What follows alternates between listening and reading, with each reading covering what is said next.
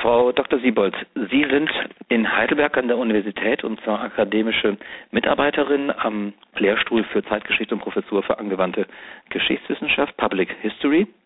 Und ich möchte mich gerne mit Ihnen über eine aktuelle Dokumentationsreihe des ZDF unterhalten, über die Deutschlandsaga.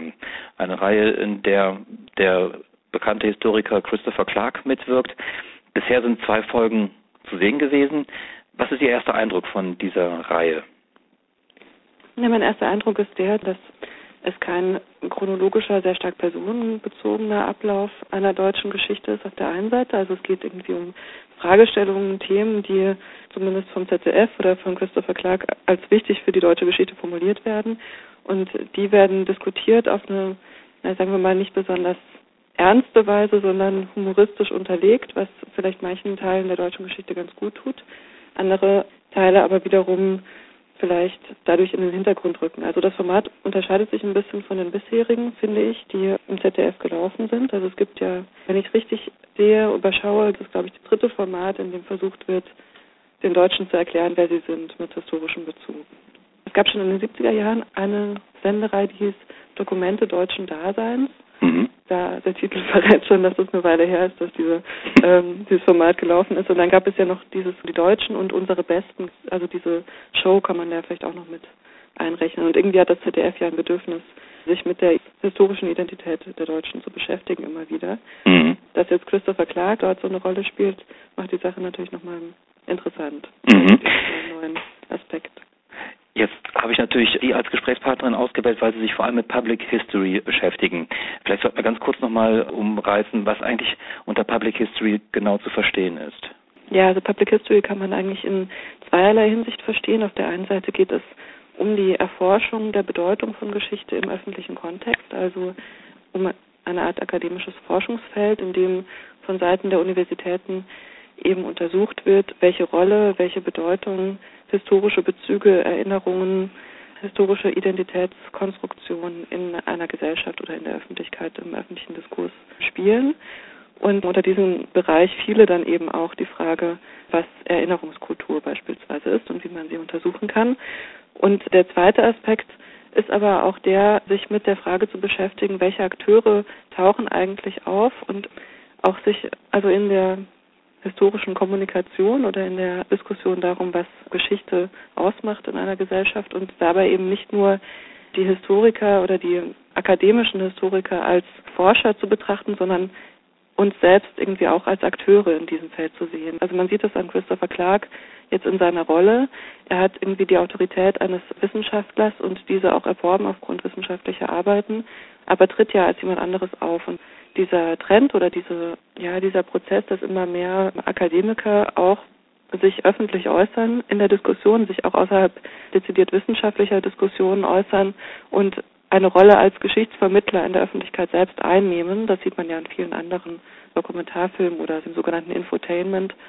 Das ist eben auch ein Aspekt, ein Handlungsfeld geworden, in dem sich die akademische Wissenschaft aus dem Elfenbeinturm irgendwie rauswagt und plötzlich eben auch in Zeitungen oder in massenmedialen Produkten auftaucht und mhm. agiert. Mhm. Und dieser Trend, der, ich denke, dafür ist eben diese Deutschlandsage auch ein gutes Beispiel, der auch ähm, zunimmt. Und diese Distanz zwischen Wissenschaft und Populärwissenschaft oder nichtwissenschaftlichem Diskurs eben auch geringer wird. Und umso wichtiger ist es, sich auch damit zu beschäftigen.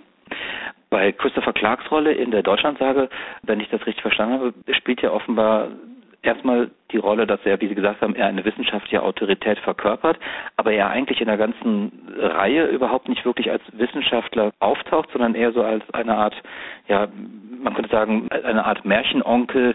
Er singt teilweise im Wald oder er spielt auch die Rolle des Wolfs, des Märchens Rotkäppchens. Also wie genau funktioniert er da aus Ihrer Sicht?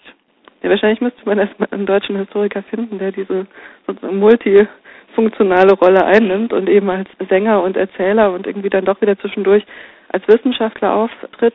Was bei Clark ganz wichtig dazu kommt, denke ich, dass er als auch so eine Art Kulturtourist auftritt, also jemand, der von außen kommt und den Deutschen erzählt, was ihre Geschichte zu einer faszinierenden Geschichte macht, welche Punkte vielleicht auch ihm unverständlich bleiben. Also er nennt ja teilweise auch Heino oder Karl May, also bestimmte Aspekte der deutschen Geschichte oder Begeisterung, die er irgendwie nicht so richtig nachvollziehen kann. Mhm.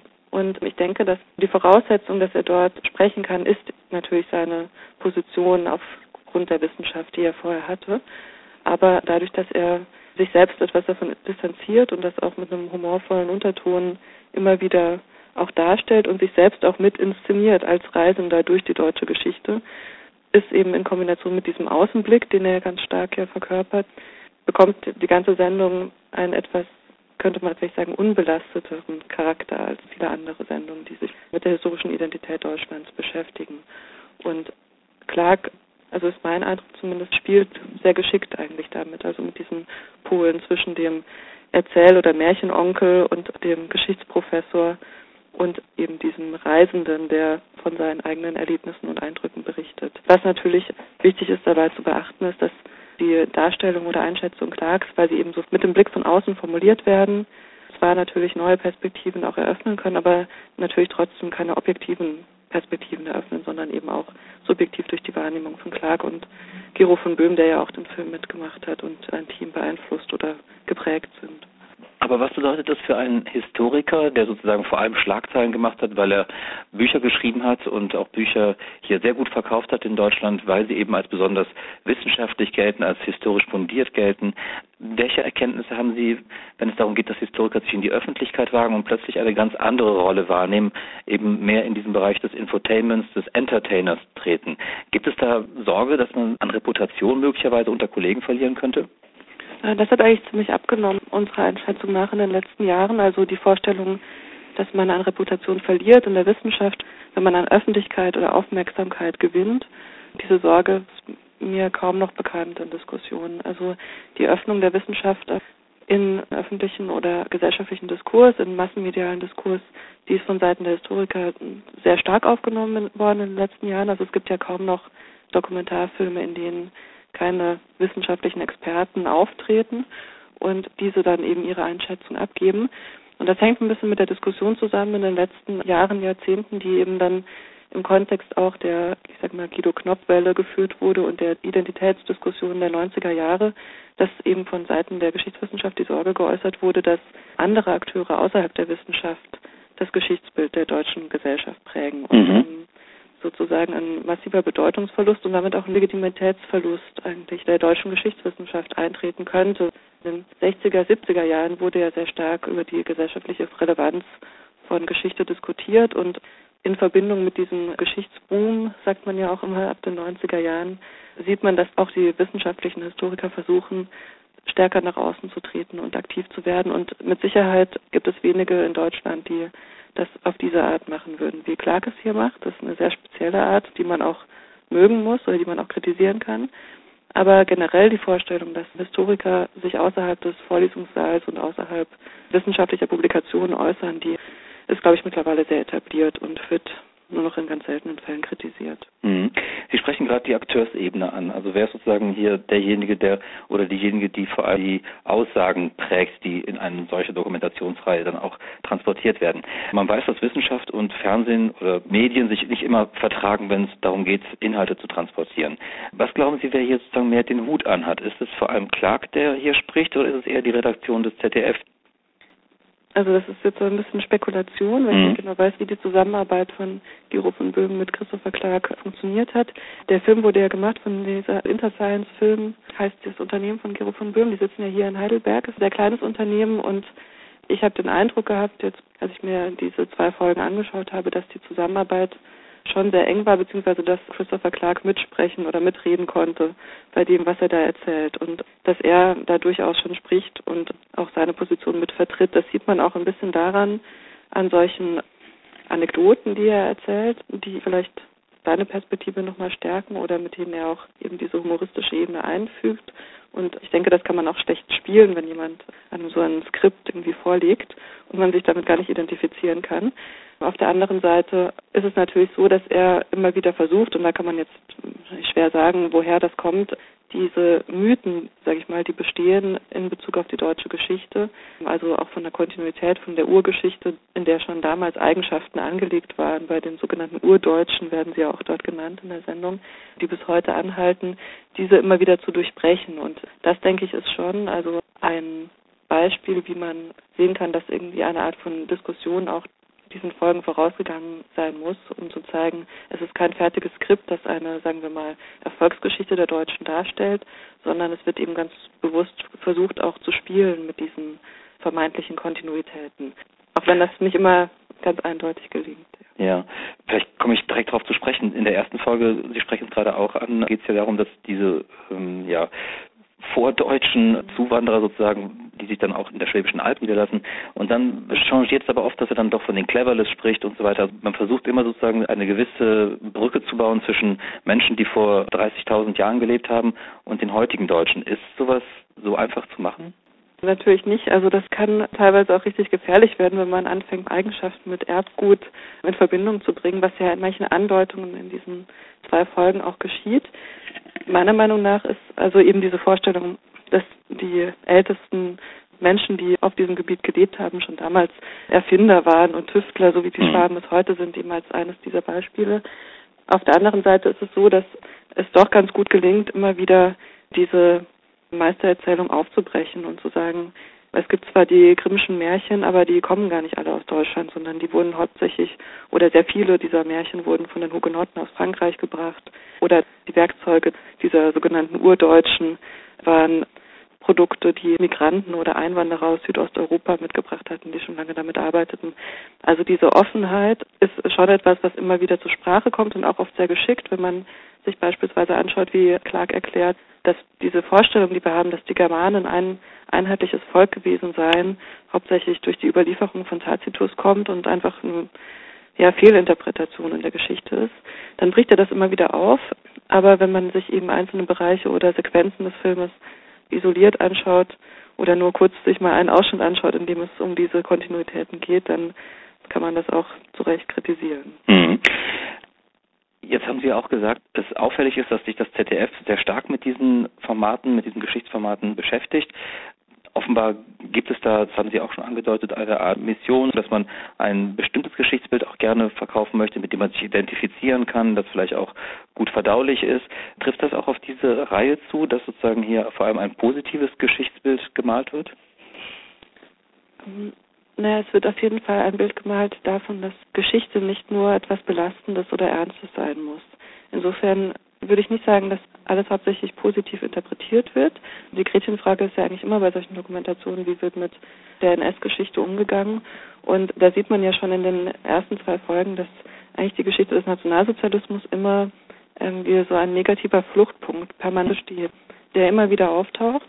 Und zwar immer in einer Form der Perversion oder des Missbrauchs von alten bestehenden Mythen. Über diese Deutung kann man natürlich streiten. Ja, man kann sagen, das ist nicht nur der Missbrauch eines bestehenden Mythos, was im Nationalsozialismus entstanden ist, sondern vielleicht auch eine Kontinuität von einer Wahrnehmung der eigenen Höherwertigkeit gegenüber anderen beispielsweise, die schon vorher entstanden war. Mhm. Aber grundsätzlich wird diese Geschichte ja immer wieder in Bezug auf diesen Fluchtpunkt erzählt. Also ein Beispiel ist der Mythos vom Deutschen Wald oder eine Kulturgeschichte des Waldes, die dort erzählt wird in dieser, ich glaube, es ist in der zweiten Folge. Genau.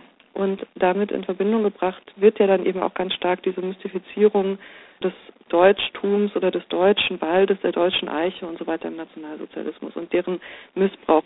Ich finde die Erklärung etwas schwach, immer dann von Missbrauch zu sprechen, aber es ist auf jeden Fall so, dass versucht wird, beide Seiten immer aufzuzeigen, ja, so dass ein Mythos eine Erfolgsgeschichte darstellen kann, dass er aber auch ganz schnell eine andere Deutung erfahren kann und damit dann zur Ausgrenzung oder Exklusion oder Unterdrückung anderer führen kann. Das wird immer angedeutet, es wird auch immer thematisiert.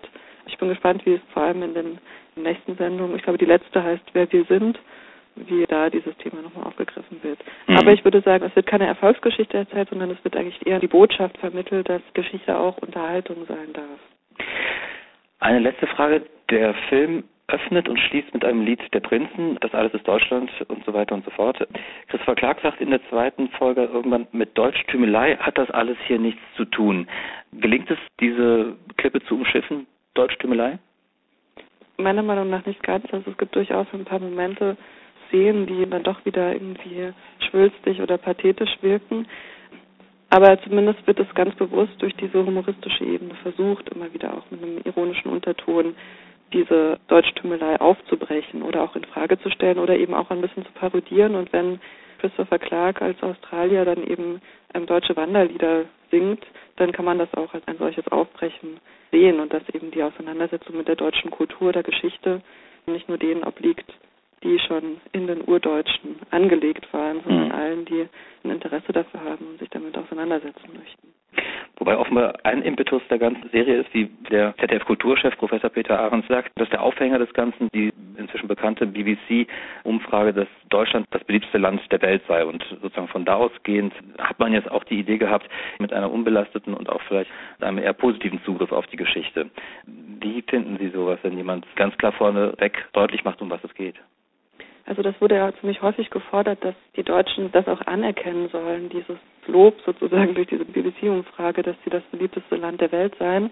Ähnliche Diskussionen gab es ja auch um Christopher Clarks Buch Die Schlafhandler, mhm. nachdem Clark meines Wissens nach ein paar Mal gesagt hat, dass seine These auch von Deutschen oder im deutschen Publikum kritisiert wurde, weil die Deutschen sich schon so sehr damit identifiziert hatten, dass sie die Schuld tragen am Ersten Weltkrieg und sich diese Schuldthese nicht nehmen lassen wollen.